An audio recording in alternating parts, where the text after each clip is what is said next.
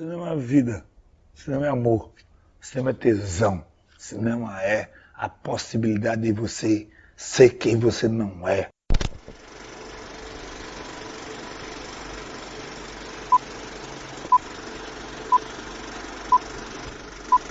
Retrato, substantivo masculino.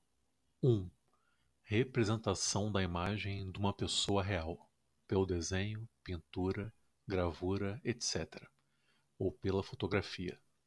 2. Figura, efígie de alguém. 3. Pessoa muito semelhante a outra. 4. Modelo, exemplo. 5 descrição mais ou menos fiel e detalhada de algo ou de alguém. Plural, retratos.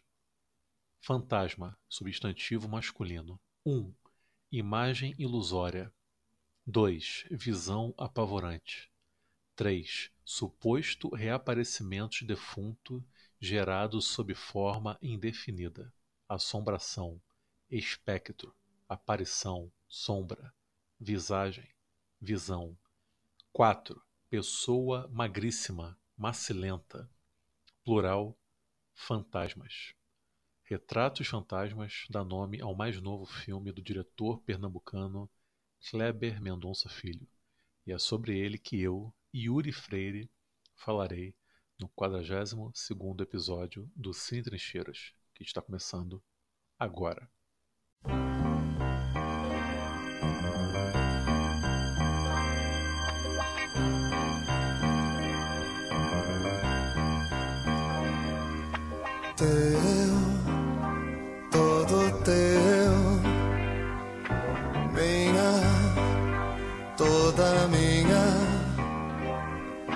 Juntos essa noite. Quero te dar todo o meu amor.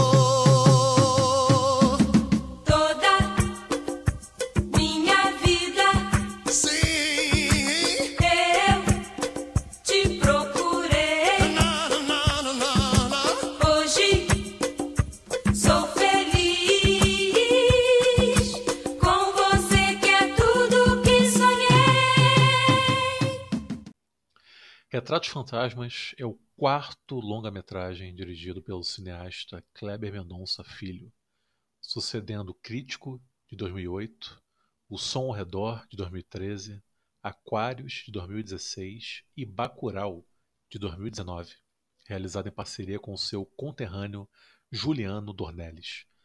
Não é novidade ou exagero afirmar que Kleber é uma das mais proeminentes figuras surgidas no meio audiovisual brasileiro dos últimos pelo menos 15 anos, tendo realizado alguns filmes que talvez já possam ser considerados clássicos do cinema nacional, aclamados por crítica, público e laureados em alguns festivais pelo mundo afora, principalmente o icônico Festival de Cannes, que deu a Bacurau o prêmio da mostra Um Certo Olhar, onde Kleber fez parte do júri presidido pelo estadunidense Spike Lee em 2021. Cannes também foi o festival escolhido para servir de Premier Mundial para Retratos Fantasmas, filme de Kleber que intitula o episódio que você escuta neste exato instante.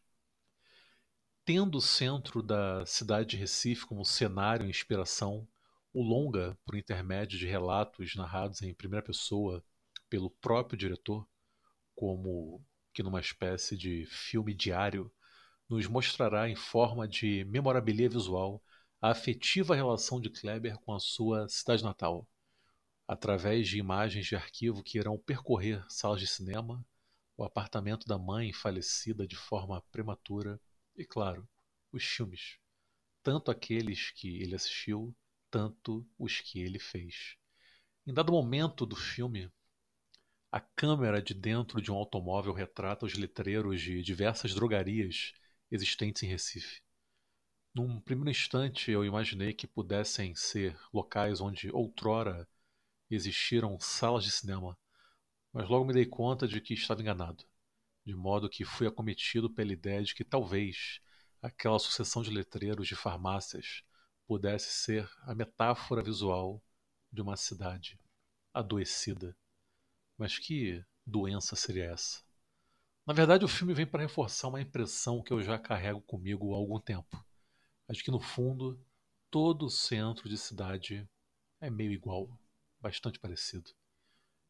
Talvez só mude o sotaque, ou os sotaques. Eu moro no Rio e já tive a oportunidade de conhecer outras capitais, tais como São Paulo, Porto Alegre, Brasília, Teresina, além de Recife, e vejo diversas semelhanças entre as regiões centrais dessas localidades. Uma certa atmosfera decadente, reforçada pelo embate entre construções antigas versus a modernidade forçada de prédios construídos para soarem futuristas, mas que são só cafonas mesmo principalmente os espelhados, os famigerados prédios espelhados, que eu particularmente acho de uma feiura abominável. Isso sem falar em pombos, mendigos, camelôs, pipoqueiros, artistas de rua, ambulantes, engravatados de toda espécie andando como se eternamente apressados, e claro, cinemas que morrem e dão lugar a igrejas. Dezenas, provavelmente centenas deles. Não, certamente centenas deles. Onde hoje há um infame fariseu por detrás de seu púlpito. Ontem havia Sônia Braga, Marlon Brando, Paulo César Pereio, Zezé Mota, Antônio Pitanga, Marcelo Mastroianni, Cláudia Cardinale, Alpatino, Sofia Loren, Hugo Carvana, Milton Gonçalves, etc, etc, etc ad eterno. Parece que em dado momento da história o cinema não mais passou a ser encarado como um elemento das ruas ou mesmo parte integrante da malha urbana, de forma que acabou sendo engolido quase que inteiramente por uma lógica mercantilista de integrá-lo a uma dinâmica focada essencialmente nas redes de consumo, tendo seu espaço na urbe cada vez mais reduzido até quase virar pó. E lógico que sendo uma arte nascida na virada do século XIX para o XX, o cinema rapidamente acabou sendo cooptado pela indústria. Isso é fato. Não se trata de negar isso. A questão é que essa shopping centerização das salas de cinema se deu de forma tão brusca e agressiva que as salas de rua que insistem em existir soam como totens anacrônicos de uma época que jamais voltará.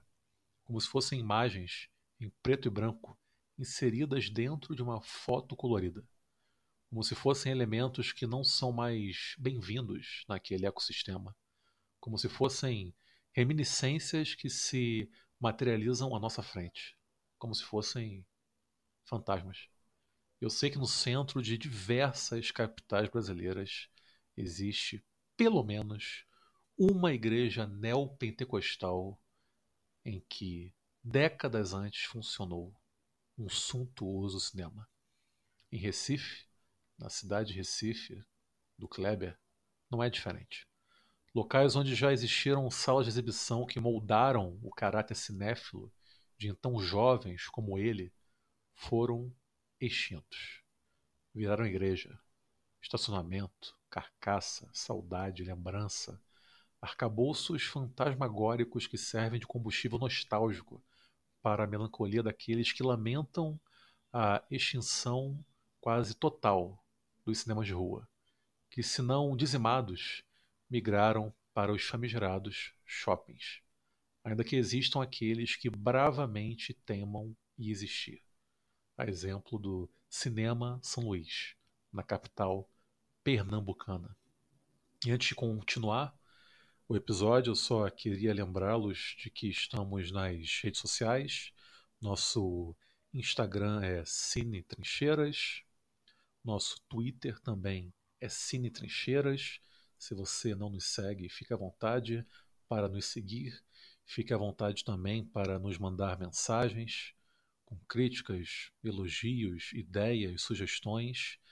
Sugestões de tema para futuros episódios são muitíssimo bem-vindas. Fiquem à vontade, não sintam qualquer tipo de vergonha.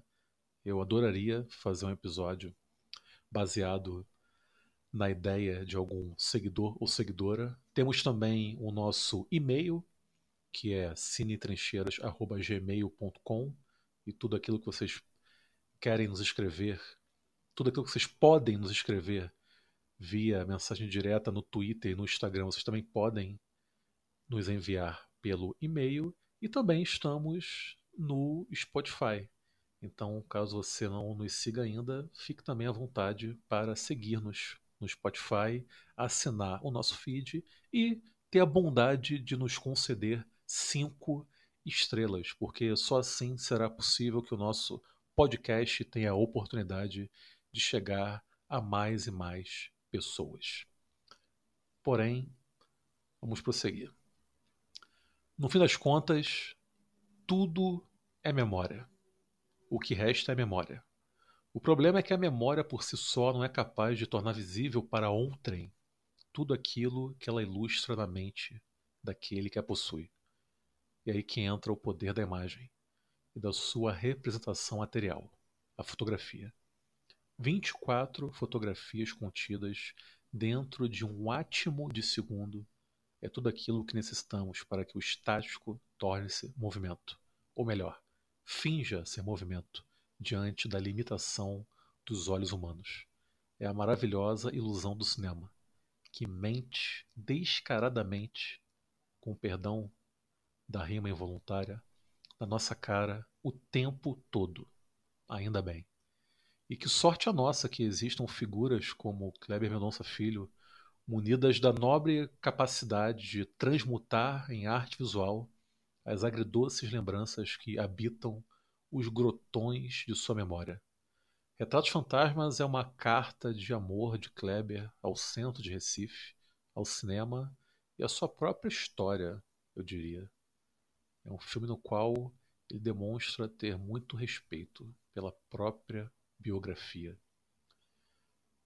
Em um dos momentos mais comoventes do filme, somos apresentados a simpática figura de seu Alexandre, que durante muitos anos foi projecionista do Arte Palácio onde trabalhou por anos a fio em condições insalubres, dentro de uma sala quente e desprovida de ventilação, o que em muitas ocasiões o obrigava a trabalhar sem camisa e a deitar-se no chão na tentativa de aliviar os efeitos do calor. Eu me peguei pensando quantos seus Alexandres não existem ou existiram pelos milhares e milhares de cinemas Brasil afora, quantos trabalhadores, operários, proletários que tornam possível a mágica do cinema para nós, espectadores ávidos por consumir essa arte.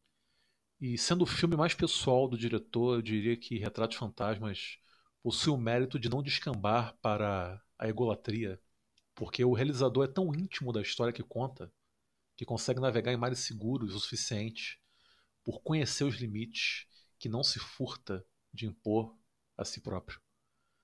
Retratos Fantasmas é uma denúncia contra aquilo que os donos do poder escolheram cinicamente chamar de progresso. O esplendor infame da gentrificação sobre as memórias das cidades e seus habitantes. O triunfo dos verborrágicos fariseus sobre a arte. Retratos Fantasmas é uma celebração da nostalgia. Um pequeno porém contundente monumento à memória erguido por um cineasta que prova ter a nobre capacidade de transformar a sua saudade em arte travestida de documento histórico. É como se Kleber Mendonça se dirigisse a nós, espectadores, e dissesse: toda cidade tem uma história para contar. Oh,